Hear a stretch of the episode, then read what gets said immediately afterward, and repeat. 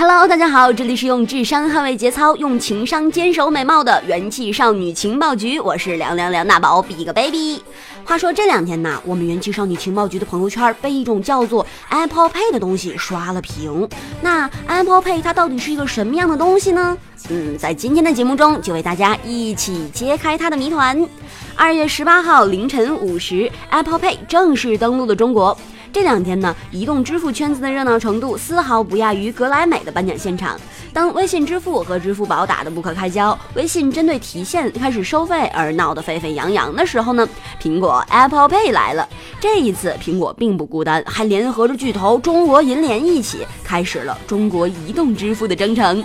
中国呢是亚洲首个开通 Apple Pay 的支付业务的国家。目前，全国支持 Apple Pay 业务的国家只有美国、英国、澳大利亚、加拿大和中国。就说苹果怎么会放弃中国市场这么一大块蛋糕呢？总之，Apple Pay 驾到了。理论上啊，只要商户 POS 机、手机绑定银行卡，各种前提都具备了以后啊，在使用时只需把 iPhone 靠近 POS 机，然后将手指放在 Home 键上即可完成支付。来感受一下这种丝滑的爽快吧，可以理解为类似饭卡呀、门禁卡、公交卡这样的效果，就是滴滴卡就可以搞定了。这个听上去。好简单，好方便，好洋气呀！那举例说明，如果说手机用支付宝或者微信付款呢，那都需要第一步解锁手机，第二步找到支付软件，第三步然后按去一步一步操作。那如果说用 Apple Pay 呢，来把手机贴到 POS 机上，屏幕自动点亮了，同时指纹验证，支付完成。但如果你的 Apple Pay 绑定的银行卡没有开通小额免密支付的话，还是需要输入密码的。所以说，一场关于微信、支付宝和苹果的疯狂三国杀马上就要开战了。这个时候，嗯，应该搬出小板凳，坐等巨头们拿出更多的实惠了。但是呢，仅仅一个上午的时间，关于 Apple Pay 的吐槽就已经满天飞了，大多数都是绑卡不成功。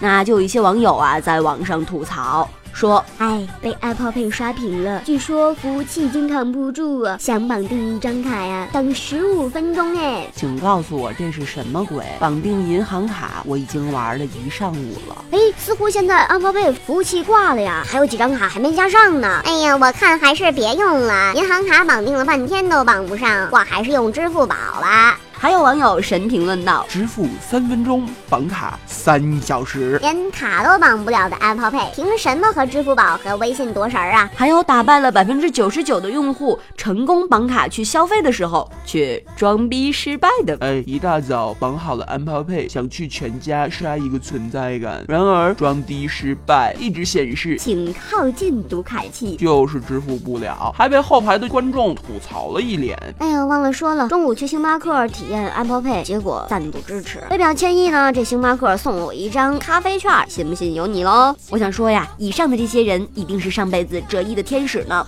当然呢，还有一群人，安卓党，他们今天就静静的看着大家，嘿嘿。安卓党表示，算算了吧，我还是最爱马云爸爸的支付宝。哎呀，虽然微信收了我的钱，可发红包还是得靠他呀。所以说呢，马云爸爸和小马哥，你们别哭，你们还是有强大的群众基础的。还有不少机智的安卓党成功 get 到了一条省钱之路。嗯，我带着你，你带着 iPhone 六，我们出去装的一手好的，好不好？其实呢，关于 Apple Pay，看过最中肯的评论就是 Apple Pay 秒杀微信和支付宝吗？别逗了，现在支付手段已经比我的钱还多了。本来我们元气少女情报局这两天的选题，呃，有什么这个微信支付收费啊，等等等等，可是却没想到瞬间被 Apple Pay 给刷屏了。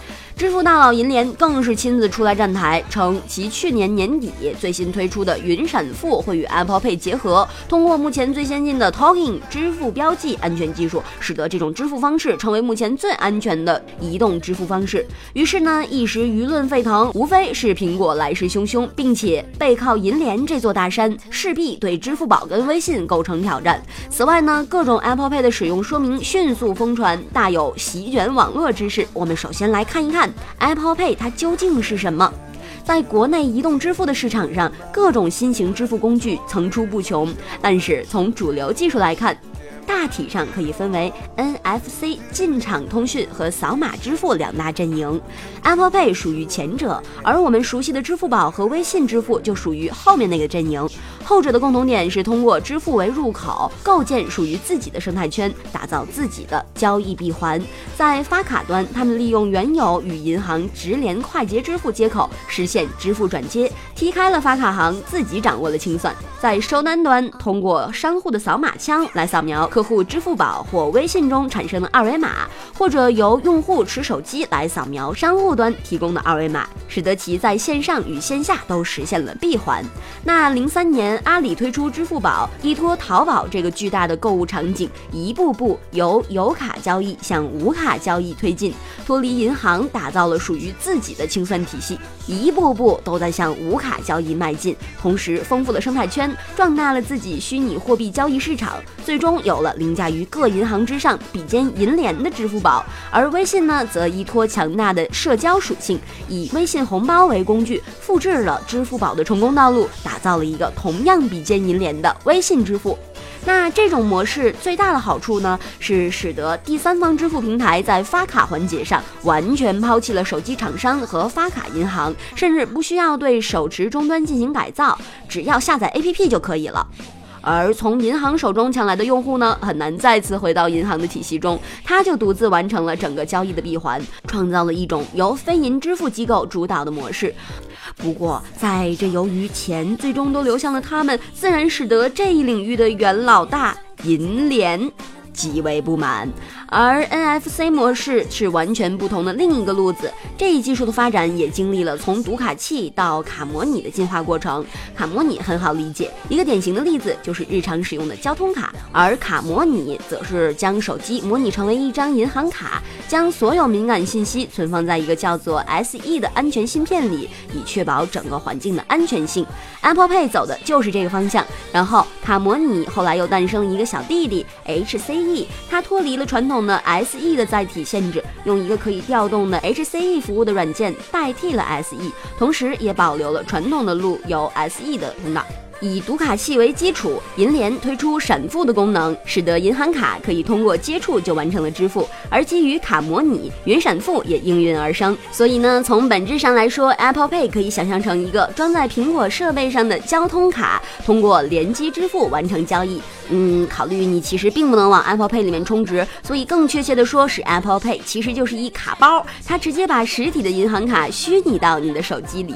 苹果公司在整个交易中只是提供一整套技术来实现结算信息传输，它既不储存你的银行卡信息，也不向商家提供卡号，不参与买卖双方交易的任何环节，整个交易过程还是你商家和银行之间的事情。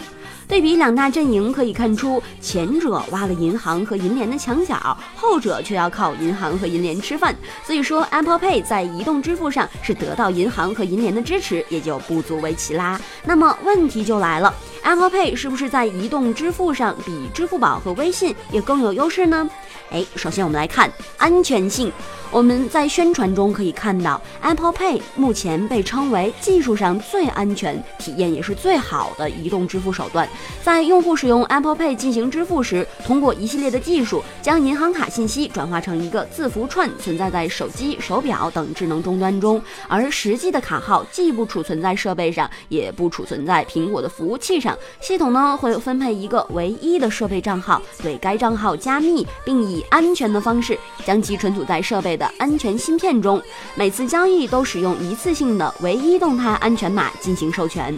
支付宝和微信支付则不然，在进行扫码支付时，只要用户选择银行卡支付而不是余额消费，平台就会发一个扣款通知给银行，银行再反馈一个扣款成功的消息给平台，平台再告诉用户和商户付款成功了。在这个长长的交易链中，每个环节都有可能造成用户信息的泄露，所以看起来 Apple Pay 的安全性，嗯，更胜一筹。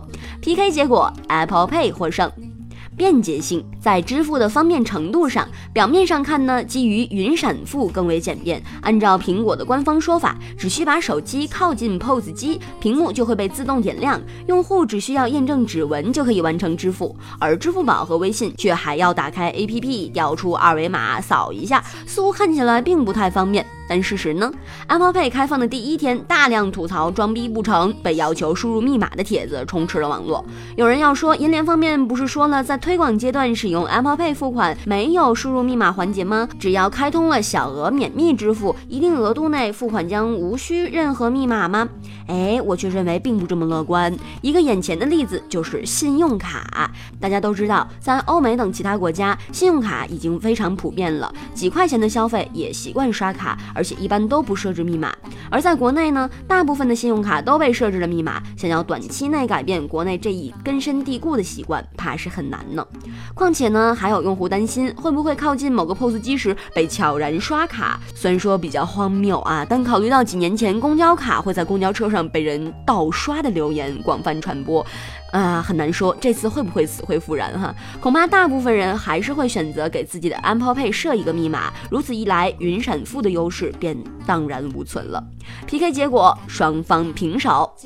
普及性设备普及也是 Apple Pay 所面临的一大问题。前面说了，支付宝和微信支付完全抛弃了手机厂商，不需要对手持终端进行改造，下载一个 APP 就可以搞定一切。而 Apple Pay 则需要支持 NFC 功能的手机来完成。根据苹果官方公布的消息，只有 iPhone 6s、6s Plus、iPhone 6、6 Plus 和 Apple Watch 等设备才能使用 Apple Pay，这无疑大大限制了自己用户的数量。PK 结果，支付宝和微信支付胜。在前面那些 PK 中，由于内功了得，或许 Apple Pay 还能算是和扫码支付打了一个平手。但是在外部情况上，Apple Pay 就完全不占优势了。那就以微信它敢对用户的提现收费这一现象，我们可以分析得出，移动支付最重要的是看消费场景。场景，场景，重要的事情要说三遍。没有自己的消费生态场景是对 Apple Pay 最大的硬伤。通过支付宝和微信支付这些年在消费者中的深耕，大众已对使用这两家的平台养成了习惯。目前来说，这两大巨头的消费场景已经普及了超市、大型商场、餐馆、连锁快餐、药房等领域，几乎所有的线下支付场景都可以使用。线上呢，更不用说，打开支付宝或微信钱包，一个个 APP 几乎足不出户就可以。完成生活中中的所需一切，可以完成缴费、投资、出行、购物和收款。那反观 Apple Pay，虽然同样的支持线下、线上两种支付方式，按照官方的说法，线下目前支持云闪付的商家已经有家乐福、麦当劳、屈臣氏、Costa 等二十五家全国连锁及行业知名商户的上万个实体门店，但事实上覆盖率仍是远远不足。一个现实的例子是，银联的闪付早已推出了多年，而身边。可以看到，支持闪付的企业仍然屈指可数，远没有想象的普及。而线上呢，例如携程、大众点评、美团、去哪儿等都可以使用，但这其中呢，很多企业本身就是阿里、腾讯的投资目标。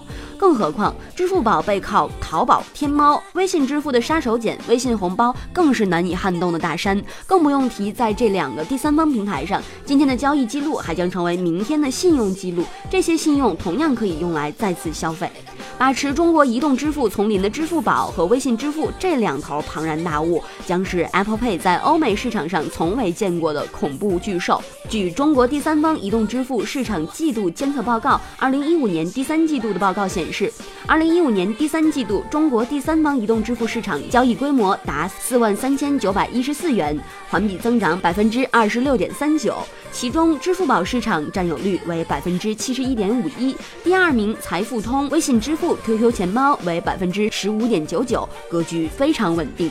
事实上呢，在苹果的大本营中，美国本土市场 Apple Pay 的状况也不怎么好。根据全球最大的关于支付和金融服务的行业会议上公布的数据，Apple Pay 在美国市场占有率只有百分之二，苹果用户只有百分之十四的人绑定了银行卡，数量还是偏低，其中大部分为平均年龄在三十五岁左右的人群。要知道，在一系列的限制政策下，苹果手机在美国占据绝对统治地位的。其他国家市场上，Apple Pay 也遇到了困。境。二零一五年七月，Apple Pay 进入了英国。有机构在 Twitter 上进行了问卷调查，发现，在两万六千条提及 Apple Pay 进入英国的推特里，有百分之十的内容是有关于交易失败、无法启动服务。零售商的呼声较大，表示出现接入失败、扣款有误等等问题，明显最优体验现在还没有体现呢。由此，我们也可以看到，目前 Apple Pay 还只是移动支付，远没有形成自己的消费场景生态。在目前的情况下，很难对中国移动支付市场构成挑战。当然呢，谁也不能说支付宝、微信支付或 Apple Pay 他们中的某一家就一定会统治未来的移动支付市场。也许某一天你在街上逛了一圈，吃了一个饭，喝了一杯咖啡，拿了商品就直接回家了呢？支付早已经在不知不觉中就完成了。好了，以上就是今天的元气少女情报局。如果说你觉得今天的节目还算是不错的话呢，往上滑一滑，打赏一个呗。